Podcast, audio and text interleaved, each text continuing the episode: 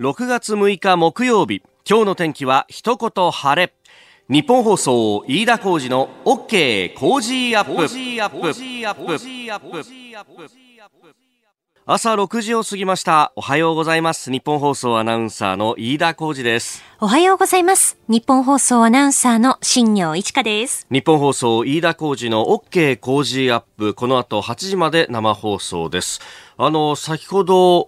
飛び込んできた電車のニュースですが、横浜市営地下鉄ブルーライン、えー、5時23分、下飯田駅で起きた脱線の影響で、湘南台と安曇野の間の全線で現在運転を見合わせています。えー、運転再開の見込み、今のところ立っていないということです。ご利用の方はご注意ください。あの先ほどね、えー、上柳さんの朝ぼら系の中で、えー、メールを読んでましたけれども、あの同じ方、宗52さん、あの、この番組にもメールくださっていて、えー、え、湘南台から安曇野行きの始発の地下鉄、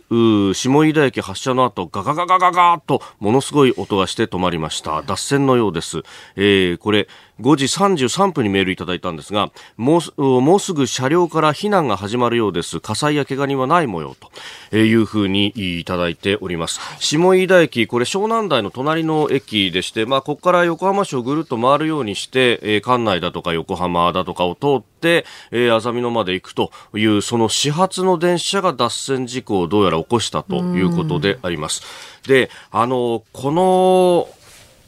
横浜市営地下鉄のブルーラインという電車なんですけれども、普通電車ってイメージでは、あの、頭の上というか、あの、屋根の上にあるね、はい、えー、架線から電気を取るっていうシステムが一般的なんですが、はい、この横浜市営地下鉄のブルーラインというのはちょっと変わっていて、あのー、銀座線とか丸の内線と一緒なんですが、横にある第三機場と呼ばれるところから電気を取ってるんですよ。うん、で、これが脱線事故を起こした時どうなるかって、これ一般的な話なんですけど、すごく時間かかります。はい、再開まで相当当時間がかかると思った方がいいと思います。というのは、横に電気流れてるわけですよ。ええ、だから、脱線しちゃってそれを線路に戻すときに、一旦その電気流れてるのを電気止めるだけじゃなくって、え撤去しないと。撤去までしなきゃいけないんですか？そう、第三機場を撤去しないと、ジャッキアップして戻すっていう作業ができづらいんですね。へー。で、これあの、実際に例があって、去年6月に大阪の北部で地震がありました。はい、で、あの時大阪の電車全部止まったんですけれども、えー、ちょいちょい再開してたんですが、一番最後まで時間がかかったのが、同じ第三機場の終電方式、電気を集める方式を使っている地下鉄御堂筋線だったんですね。で、あの、地下なんだから、地震の影響ほとんどないじゃないかと思うんだけど、あの、地上部分で第三機場がずれて落っこったりなんかして、そこ直すのにすごい時間かかったっていうのがあるんですよ。で、ことほど幸いに、まあ、第三機場って直すのに時間かかるんですね。何、か起こった時に。ええ、で、えー、今回もおそらくですね、今、あの、まあ、まだ確定的なことは何も言えないんですけれども、うん、まあ、あの、脱線が事故が起こったぞということは、もうすでに認めて、えー、横浜市営地下鉄を認めてますんで、で、そうすると今から復旧作業かかって、で、ひょっとしたら途中の駅からで折り返し運転はできるかもしれないんですが、この下井田駅周辺のご利用の方、今日はちょっと時間かかるぞと思ってですね、早めに、えー、お支度をして出るなりした方がいいかもしれません。ええー、今のところはブルーラインは全線で運転を見合わせと、湘南台と安曇野の駅間全線で運転見合わせとなっております。えー、ご利用の方どうぞご注意ください。えまた最新の情報など入り次第お伝えしてまいります。この後8時まで生放送です。OK 工事アップ。さあ最新ニュースピックアップいたします。スタジオには長官各紙が入ってまいりましたが今日はですね、えー、長官の紙面バラバラという感じです、えー、朝日新聞はコンビニ、えー、公正取引委員会調査へということでまあ脱24時間をめぐる実態について、乗り出す調査に乗り出す方針を固めたというふうに朝日新聞は報じております。ます。まあ、24時間からのこの営業時間の短縮であるとか、あるいは売れ残りそうな消費期限が近づいた、えー、食べ物の値引き販売、えー、それから本部を通さない商品の仕入れなどについて、えー、まあ、規定だとかで結構こう、まあ、オーナーたちから見ると制限がきついという部分が、えあると、あるんじゃないかということで、こう、調査に乗り出すというところですね。まあ、あの、いろいろ、ここのところ、コンビニの特に24時間営業については、議論がなされておりますけれども、まあ、これ、やっぱりここに来たかという感じですね。えー、まあ、コンビニの、オーナーというか、えー、まあ、フランチャイズの側と、そして、えー、会社側、えー、との間で、まあ、優越的地位の乱用というふうに呼ばれる、まあ、力の強い方が弱い方というか、えー、個々のお店を縛ってしまうというようなところがあるのかどうなのかと。ここが乗り出してくるとなるとちょっと事態が動くぞという感じもあります、えー、それから読売新聞は巨大 IT 摘発で、え、G7 が連携というニュースです。まあこれあの巨大 IT GAFA とも呼ばれます Google アップル、フェイスブック、アマゾンというような、え、その企業たちの市場支配に関して、え、今まではヨーロッパは、えー、個人情報の保護などの観点から結構縛りをしようと。で、日本もそれに、まあ、ある意味足並みを少し揃えるような感じもあったんですが、アメリカはどちらかというと、やっぱり、えー、Google や Apple、Amazon、Facebook、その辺の企業が出てきたところでもあるということもあるので、えー、ちょっと規制には慎重であったんですけれども、まあ、今回、アメリカもそれに乗ってくるというようなことで、えー、独占禁止法当局が参入妨害に対して、えー、G7 で連携して、え、やっていこうということ。で、これについて8月にフランスでサミットが開かれるんで、そこでの首脳宣言に反映される見通しというふうになっております。えー、それから今あ、ニュースが入ってきました。先ほどもお伝えしたあ地下鉄ブルーラインの脱線事故についてですが、えー、あざみ野と湘南台の間、全線で運転を見合わせております。で再開見込みは今のところ立っていないと。えー、そして JR 線、東急線、京浜急行線、相鉄線、港未来線、小田急線、各線で振り替え輸送を実施しているということです。えー、ご利用の方、どうぞご注意ください。えー、各線で振り替え輸送を行っているとということであります。えー、そしてえ、新聞の長官に戻りましょう。一つ気になったニュースとしてはですね、毎日新聞、えー、陸上イージス調査ミスということが出てきました。候補地選定で防衛省が、えー、調査ミスがあったということで、これあの陸上型イージス、イージス・アショアというシステムなんですけど、これが秋田と、それから山口に、えー、候補を絞って、今、置くべく交渉しているという真っ最中なんですが、その秋田の方の候補地選定で、えー、荒谷演習場という陸上自衛隊の施設を、まあ、東日本では唯一の敵地、まあ、唯一これが理にかなったところなんですという説明をして、で、その時に、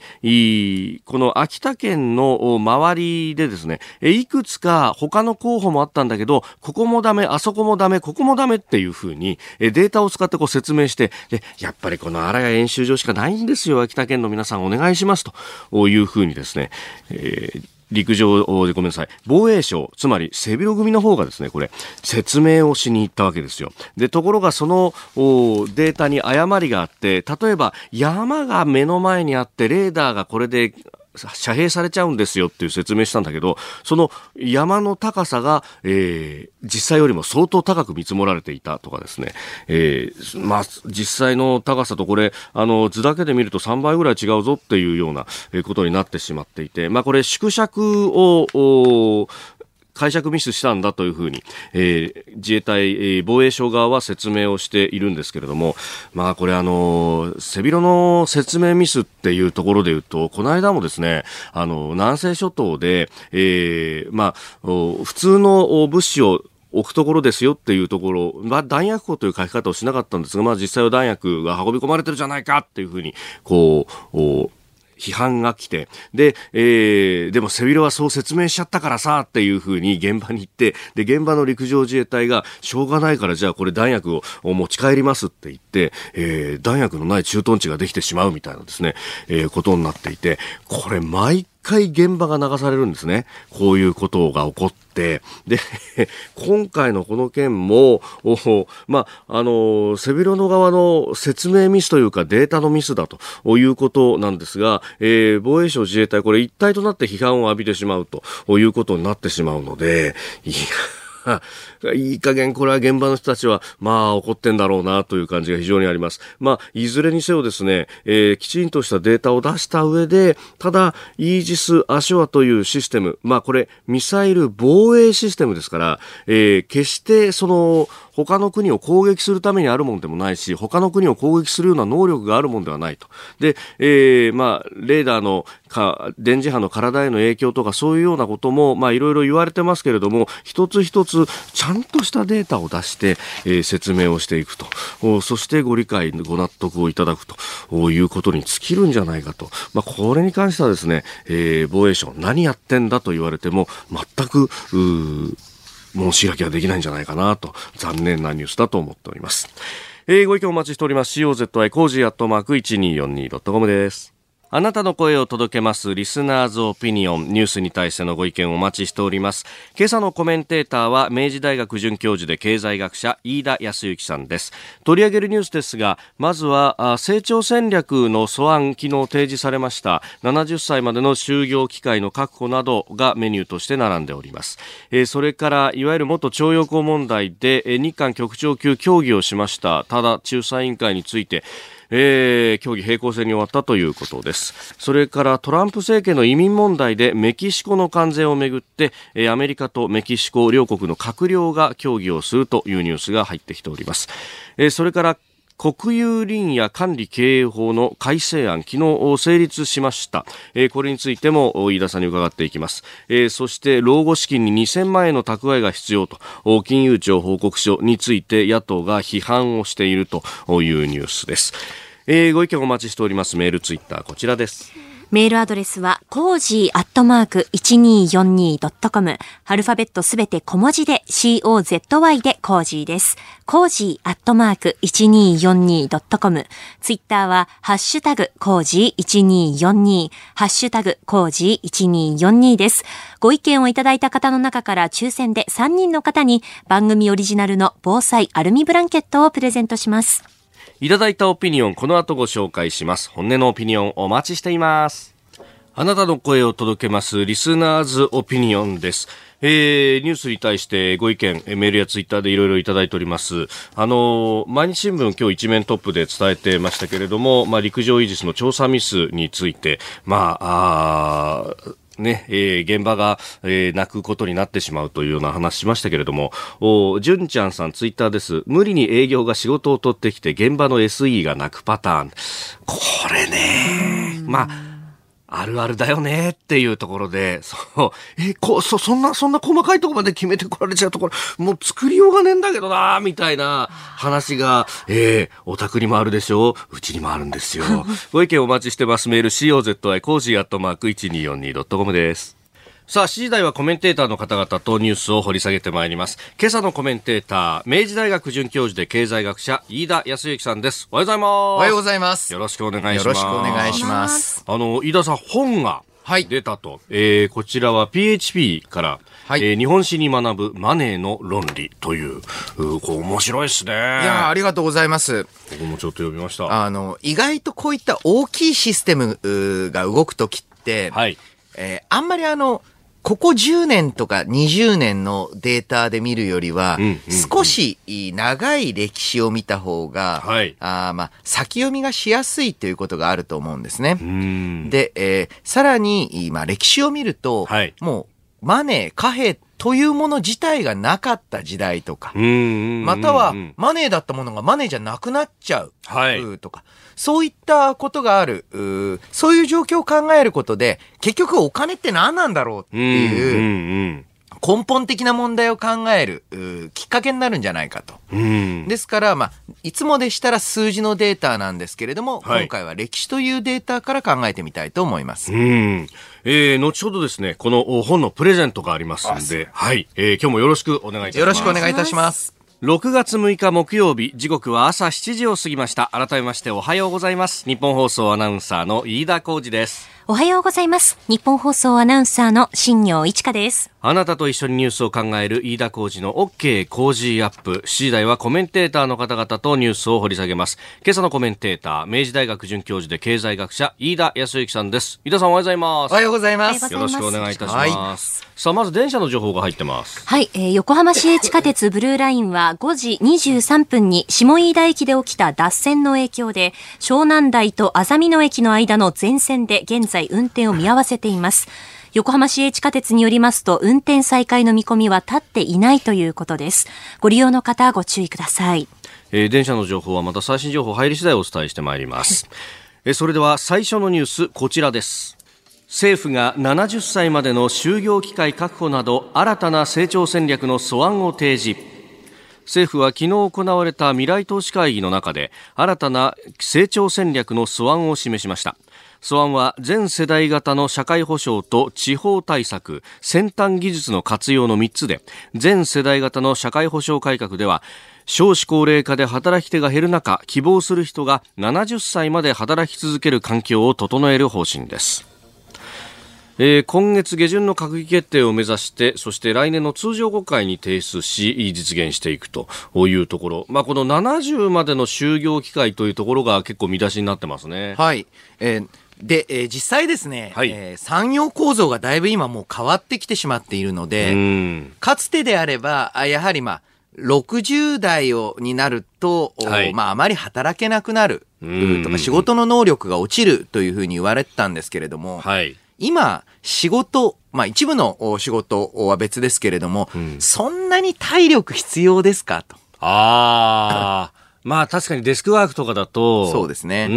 ん。あと工場でも、はい、その長時間立ってる能力じゃなくて、えー、しっかりとメンテナンスできるとか、はい、細かい作業とか改善の方法を知ってるとかっていう、まあ人脈、経験、うん勘みたいな、えー、そういったところの方が仕事で重要になっていると、企業側としても60代、そして60代後半、十分戦力として期待してるんですよね。はい。で、ただですね、ただ、えー、それを阻んでる大きな問題が年功賃金なんです。えー、年功賃金っていうのは若いうちは賃金を低く抑える代わりに、はい。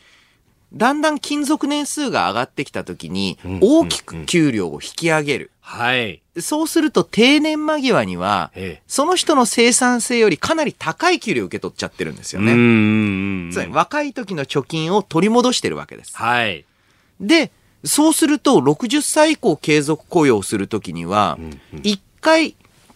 て、はい、その人の今の生産性のところまで給料を下げなきゃいけない。うん、この崖がですね、えー、大きな継続就業の、まあ、なんと言いますか、障害になってる。ああ。というのももう、なんていうか、あの、働いてる側としても、はい、別に自分の能力がね、あの、60歳、になった日に、とか65歳になった日に、ストンと落ちるわけじゃないじゃないですか。確かにそうですね。なんだよと。なんで給料だけ急に下がるんだよって言って、やっぱり働き続ける意思をくじいてしまうんですね。で、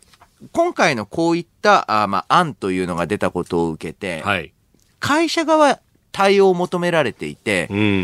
どうやってこの崖をなくすのか。はい、えつまりかなり早い段階から賃金の上昇を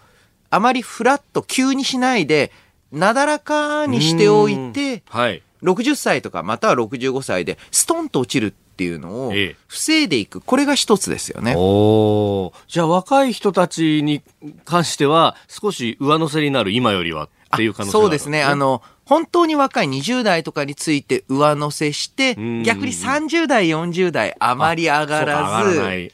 で、その代わり60過ぎても落ちないっていう、まあ、そういう形の賃金上昇カーブというのに、徐々に変わっていってほしいという、まあ、はい、一つ要望でもあると思うんですけれども、今回、まあ、えー、まあ、成長戦略と言いながら、やはりこの社会保障の問題注目されてます。はい。よく社会保障の問題は、うん、段階の世代があご高齢になられているので、大変だというふうに、言われがちなんですけれども、ええ、実は段階の世代より問題なのは、段階ジュニア世代なんですよね。なぜかというと、段階の世代は、下に働き盛りの段階ジュニアがいるので、え苦しいですよ。厳しいけど、はい、なんとか持っちゃうんです。本当にやばいのは、はい、あ私のような、ええー、1970年代生まれ。ああ。確かに、まあ結構人数は多い。そして今、あの、氷河期世代とちょうど被っちゃったりなんかして。そうなんですよ。あんまり就業できてなかったりする。で、えー、次の成長戦略はこの段階ジュニア世代の問題、えー、それ課題をどうやって解決していくかになると思います。うん。えー、まずはあ政府が昨日の未来投資会議の中で示した成長戦略の素案についてでしたおはようニュースネットワーク。東京有楽町日本放送キーステーションに全国のラジオ局21局を結んでお届けいたします。時刻は7時11分を過ぎました。おはようございます。日本放送アナウンサーの飯田浩二です。今朝のコメンテーターは明治大学准教授で経済学者の飯田康之さん。取り上げるニュースはこちらです。いわゆる元徴用工問題仲裁委員会の設置をめぐり日韓局長級が協議。いわゆる徴用工の問題をめぐって昨日外務省の金水健二アジア太陽州局長と韓国外務省のキム・ジョンハンアジア太陽局長が太平洋局長が会談しました。協議では1965年の日韓請求権協定に基づく仲裁委員会の設置を重ねて要請している日本側に対し韓国側は慎重に検討すると応じず協議は平行線に終わりました。えー、まあ、あの、回答迫ったんですけれども、結局、はい、まあ、お茶をね、言語左右してというところですかね。うん、まあ、あの、もともと、この、仲裁委員会って規定としては存在するけれども、はい、今まで一度も設置されたことないんですよね。で、えー、さらにこの設置を拒んだとしても、それに対して、えー、何らかの、えー、まあ、罰則規定のようなものがあるわけではないので、はい、これなかなか応じるとは考えづらい状況だと思います。で、えー、この徴用工に関する問題、えー、というのは、はい、かつて、えー、と言いますか、少なくとも2010年頃まではですね、うん、えー、こういった形で議論されることあまりなかったんですね。はい、えー、なぜかというと、もう、えーこのせ、えー、徴用工に対する賃金の問題っていうのは、す、うん、で、えー、に、まあ、まあ、あの、保証済みであると。はい。えー、まあ、基本条約の中で、えー、まあ、3億ドルだったかな。あの、はい、支払っている中に含まれていて、えー、日本は韓国政府に支払い、で、韓国政府がその原資を使って、お金を使って、国内での保証を行うっていうスキームになっていましたので、はい、えー、これについて、まあ、今からひっくり返されたら、もちろん日本としては困るわけですね。で、えー、歴代の韓国政権、えー、まあ、少なくともイ・ミョンバク政権までは明確にこの、まあ、国際的な協定の遵守というのに、はい、今、乗っ取ってきたわけなんですけれども、ここに来て、えー、急にこういった問題というのが、あまあ、えー、取り沙汰されるようになる大きな理由、うん、これ二つあると思っています。一つは韓国にとっての、はい、日本経済の、つまり韓国経済にとっての日本のプレゼンスというのが落ちてきている。うん、かつてであれば、まあ、そもそも、この徴用工の保障問題というのは、はい、国際法的にもあまり、まあ、えー、筋の通った話ではないと。うんそれを、えー、無理やり押し通してまで、えー、日本との関係性、特に、えー、経済的な利益を損なう意味はない。というふうに考えていたので、はい、えこれまでは、まあ、抑えられてきた。で、えー、そしてもう一つは、これは、あまあ、ムンジェイン政権になってから明確になってきたのが、はい、今度は韓国外交にとっての日本の位置づけ、えー、というのが変わってきた。どちらかというと、韓国は、はい、あまあ、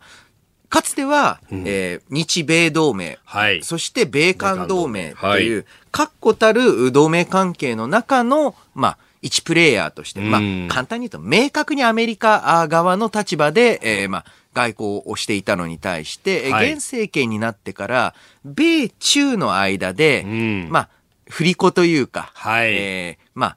悪い言い方をするとどっちつかずな。えー、良い言い方をすると、その仲立ち、仲介役になろうという外交方針になってきたので、うん、そうすると、明確に米国よりの姿勢で外交を行っている日本とは、はい、まあ、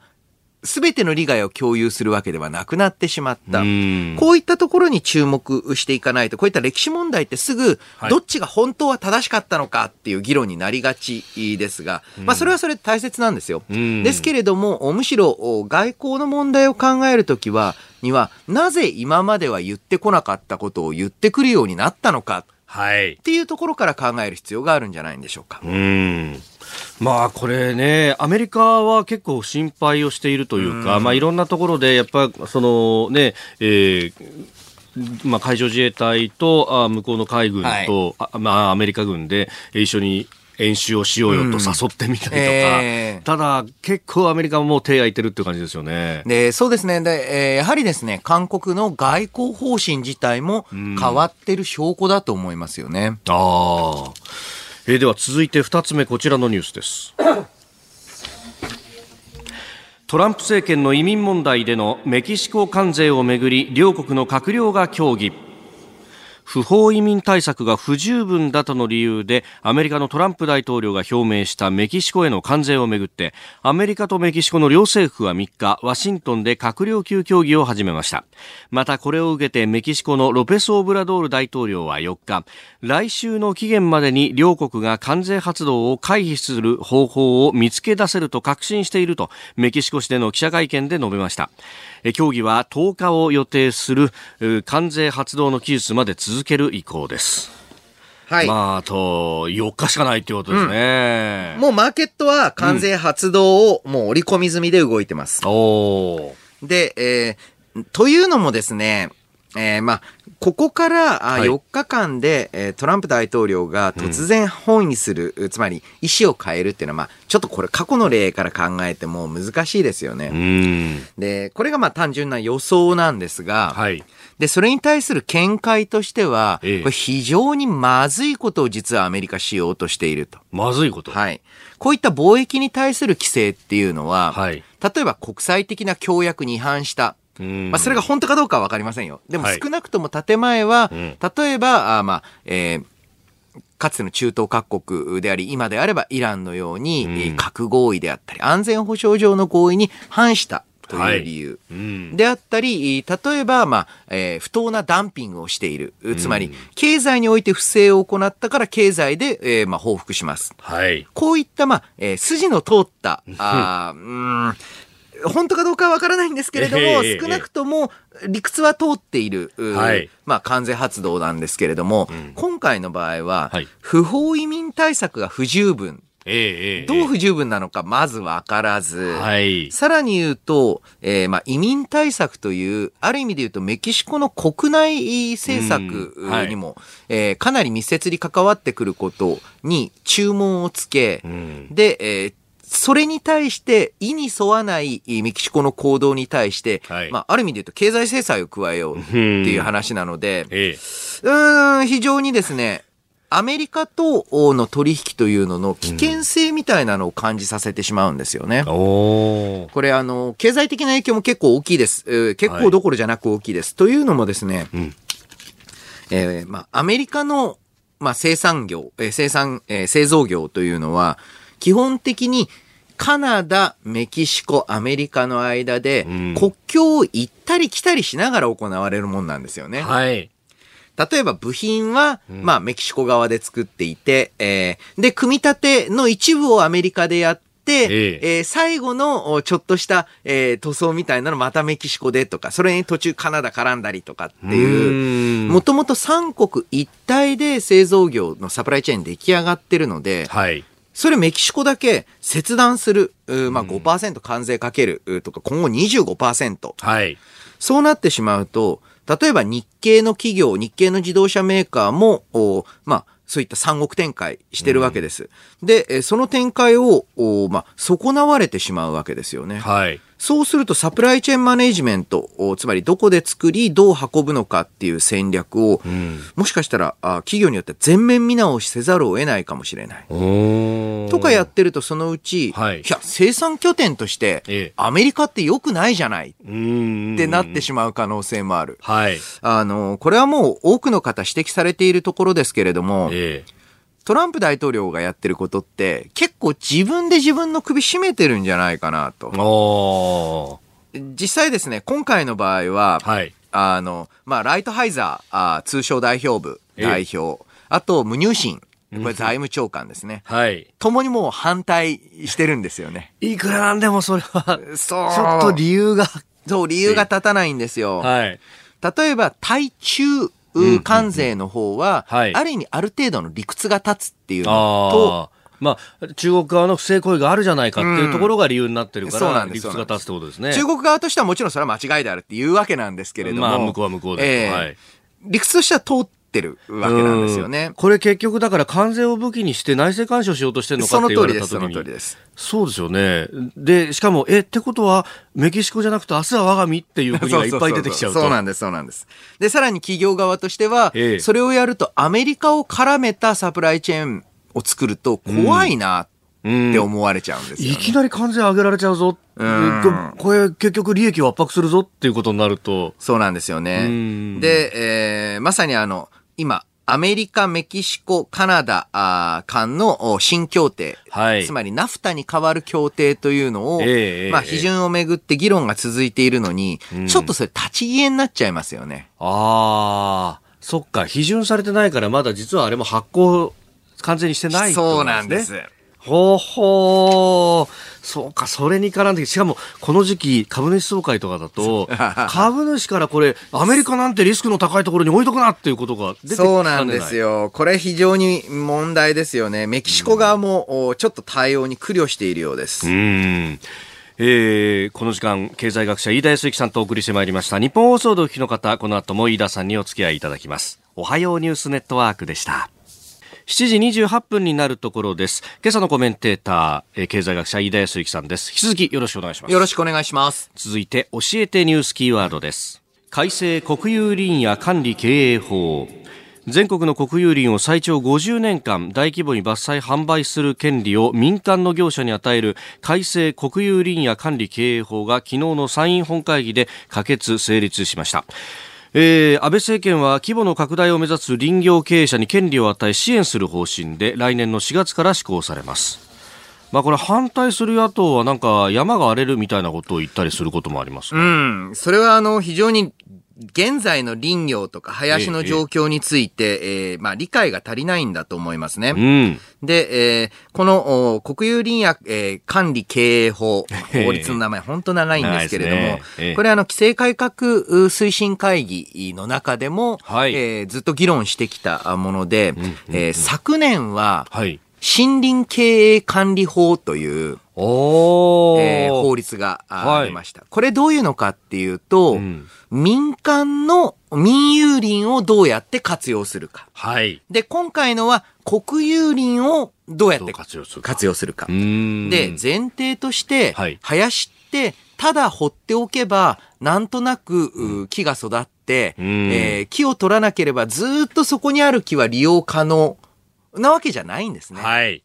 で、えーまあ、結局、特に伐採もせず何もしなければ、どんどん林って荒れていくんです。はい。えー、で、特に日本の場合、今、大きな問題でありチャンスなのが、うん、昭和の大植林。はい。その植林事業で、えー、植えた木がですね、まさに種抜期って言うんですけれども、一番価値が高い時期なんですよ。ああ、いい具合に育ってきてると。そうなんです今まさに。これ、あと20年すると、はい、お今度は、老木になってしまうので。ああ、利用価値がなくなっちゃう。そうなんです。で、また、そのもっと大きな木に育てようと思ったら、はい、さらに間伐したり、ちゃんとメンテナンスしなきゃいけないんですね。はい。で、えー、まさに種抜期を迎えている森林をどう使うかっていうんですけれども、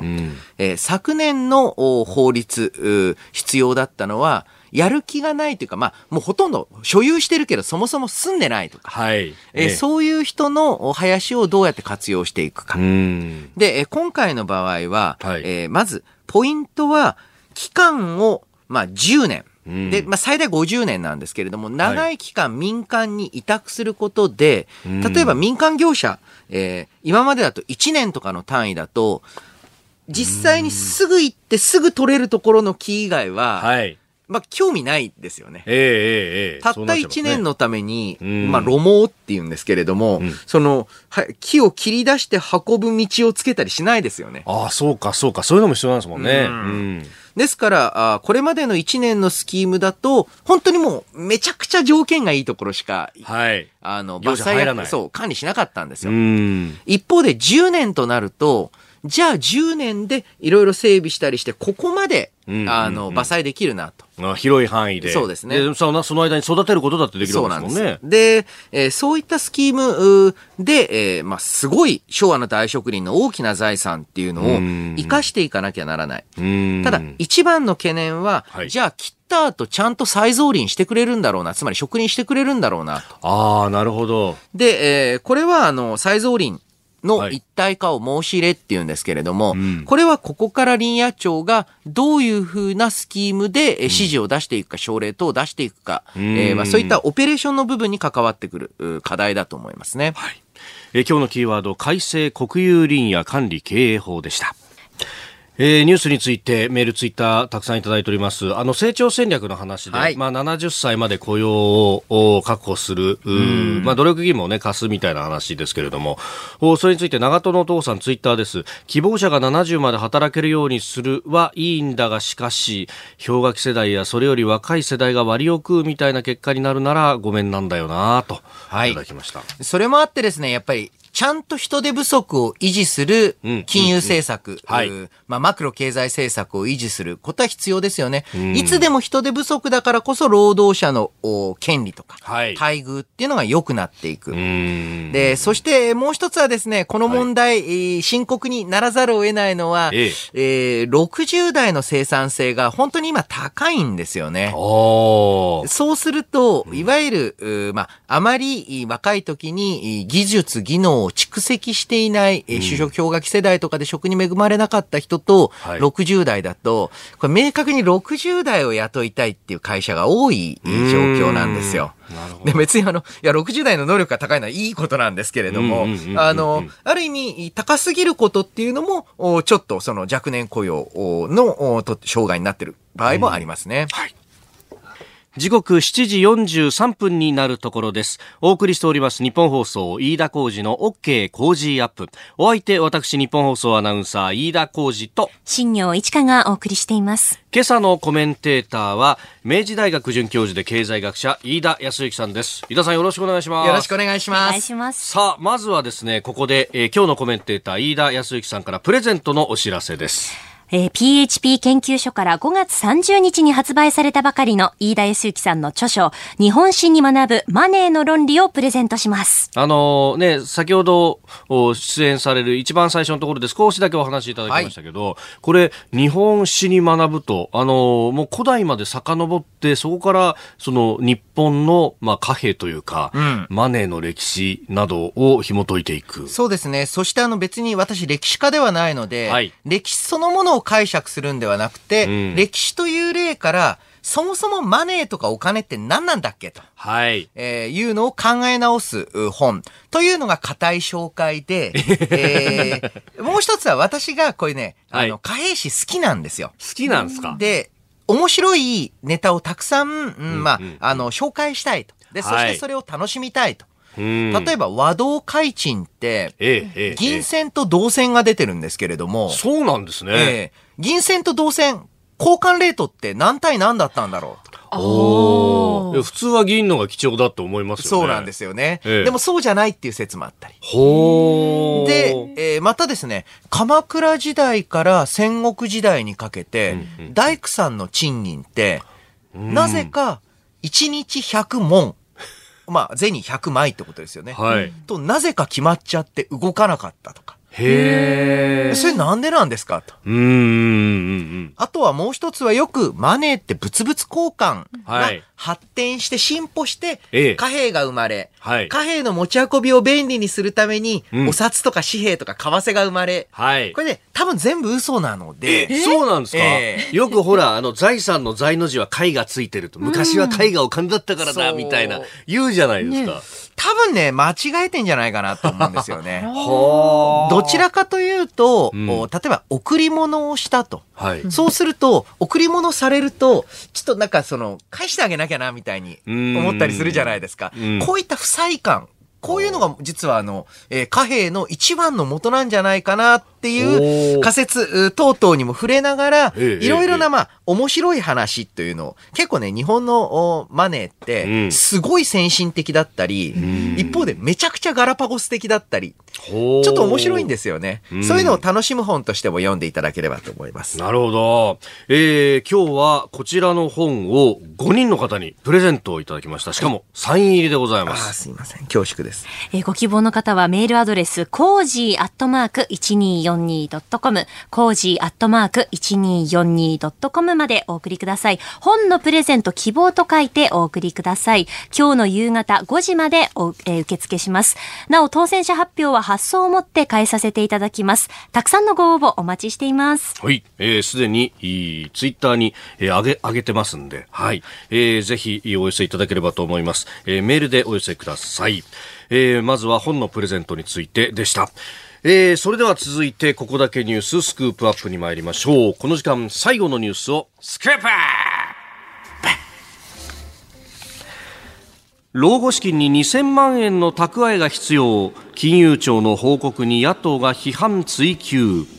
金融庁が3日にまとめた年金だけでは老後の資金を賄えず95歳まで生きるには夫婦で2000万の蓄えが必要になるという報告を受けまして麻生副総理兼財務大臣も資産形成の重要性を強調しました。これに対して立憲民主党の辻元清美国対委員長は昨日人生100年時代に国民一人一人が勝手にやれという責任放棄宣言だと強く与党を批判しております。まあ、これ3日に行われた金融審議会の市場ワーキンググループの報告書の案としてこれ出されたものだそうですが、うんはい、まあ、これは正直金融庁の役人が、はい、下手くそなプレゼン資料作りやがってっていう 話なんですよね。ほうほうほうまずですね、うん、この2000万円の蓄えが必要になる。これ根拠がですね、はい、家計調査という調査です。はい。高齢者の方の、うん月々の、いいですか、平均平均収入。これがだいたい21万。はい。平均支出が26万。はい。5万円足りないと。だからそれを、まあ、平均読みで計算すると2000万円必要です。はい。って言うんですけど、うん、これ、えー、投資とか、あの、証券会社とか、あまあ、例えばワンルーム、あの、マンション投資とかの、はい。えー、投資勧誘の時の土定番なんですよね、この数字。土定番。でもよくよく考えてみてください。はい。実際に今の高齢者の方が、21万の収入なのに26万の収入、あ、26万使ってる。なぜですか？それは貯金があるからでしょ？うんうんうんうん。貯金なかったら21万しか収入なかったら21万しか使えないんですから。ないそでは触れぬですね。そうそうそう。実際あのこの支出の中身見てみると、はい、食費が6万8千円とか、あと娯楽費が5万円とか、まあ要は、まあ割と悠々自適なシニアライフを送られてる。はい。で、えー、さらに高齢者の平均金融資産。うん、これについても2600万円っていう数字が出てるんですが、はい、これも平均でございます。平均。これはですね、えー、大金持ちが何人か入ると、はい、平均値って実感と全然違う値になっちゃうんですよね。うんうん、そうですよね。えーこれだから本当は中央値で考えないとそうなんです、そうなんです。いけないと。さらに中央値で考えるにしたって、はい、今のご高齢の方が、うん、えー、まあ、ある程度蓄えを持たれて、はい、年金よりもたくさんお金を使ってますよっていうのが、うん、なぜその不足ってっていう表現になるのか。確かにそうです、ね、まあ、わけがわからないんですよね。で、これ、裏話と言いますか、本当のところを話すとですね、はい、これ要はですね、金融庁は、ええ。えーニーサとか積み立てニーサ、うん、えー、イデコとか、はい、えー、そういう、まあ、えー、積み立て型の、まあ、資産形成の仕組みとか税制優遇たくさん作ったと。金融庁としては、と言いますか、えー、すごいいい制度を作ったと思ってるわけですよ。はい。その割に使ってくんねえと。使われてないんだよと。そう、無きって言って、無き、えー、お前らもっと使いやがれっていうのが、ちょっとあの、裏側なので。そのフラストレーションが。あのー、で、そこで全然管轄外の年金がどうのとかって話始めたのはちょっと筋が悪いですよね。うん、そうか。そういえば考えてみたら年金って金融庁ではない厚労省ですもんね。そうそうそう。だから、せっかく作った結構いい制度なのになんで使ってくんないんだよ。っっていうのが根底にある資料だって思って読むと、なるほどえー、理解が早いんじゃないんでしょうか。ああ、このタイミングでこれが出てきたっていうのは、その、それこそね、未来投資会議の答申とかと響き合っちゃうようなタイミングなんですけど。そうなんですよ。ただですね、えー、こういったまあ審議会答申って、はい、この時期にやることになってんですよね。この6月の頭ぐらいに。えーあの、例えば私今日これから規制改革推進会議ですけれども、あの、で、まあ、案を出すんですよね、そこも答申を。まあ、6月に集中するのはそういう時期だからっていうのが、あのそういう、まあ、1年間の、はい、役所のスケジュールなんです、これが。ええー、言ったところですかね。うん。まあ、この後ね、えー、骨太の方針が出て。そうなんです、そうなんです。で、さらに概算要求があってそうなんです。そしてまた今度は来年度、令和2年度に向かっていくっていう、うそういう季節性ですので、はい、いや、もうちょっとね、え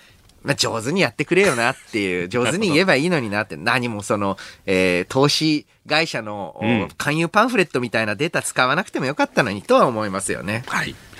えー、老後資金2000万の蓄えが必要という、まあ、金融庁の報告書についてお話しいただきました。このコーナーも含めてラジコタイムフリー、ポッドキャスト、YouTube でも配信していきます。番組ホームページをご覧ください。さあ、番組からお知らせです。来週の飯田浩二の OK 工事アップ、こんな企画をお送りします。工事飯田の突撃、隣の外国人。さあ、進むインバウンド、今年行われるラグビーワールドカップ、そして来年は東京オリンピック・パラリンピック。ここ数年、日本には外国人が急増しています。日本にやってくる外国人は日本をどう思っているのか、その魅力は何だ、何なのか、どんなところに不満や不便を感じているのか。私だが韓国、中国、インド、ミャンマーの方々に、などに突撃取材をしております。あの、ミャンマーについてですね、来週木曜日に6時15分頃お送りするんですが、はい、いや、実実はね、うん、あの、ミャンマーからの方々って、ある意味所得の現地では多い人たちがむしろ日本に来てるとか、そういうね、意外な話をいろいろ聞きましたんで、来週ぜひお聞きください。コージー飯田の突撃隣の外国人は6時15分頃からです。そして7時台にニュースを解説していただくコメンテーターの方々のラインナップです。来週10日月曜日は須田慎一郎さん、11日火曜有本香里さん、12日水曜高橋洋一さん、13日木曜辛坊治郎さん、14日金曜青山茂春さんです。もちろんプレゼントも用意しています。千葉の甘いメロンを毎日5人の方に、さらに、なごみの米屋さんのピーナッツもなかも毎日5人の方ににプレゼントします。I'm Koji! スーパーでおじいさんにレジ袋もらってよ思い出は日本の人コージー飯田の突撃隣の外国人は来週オンエアです。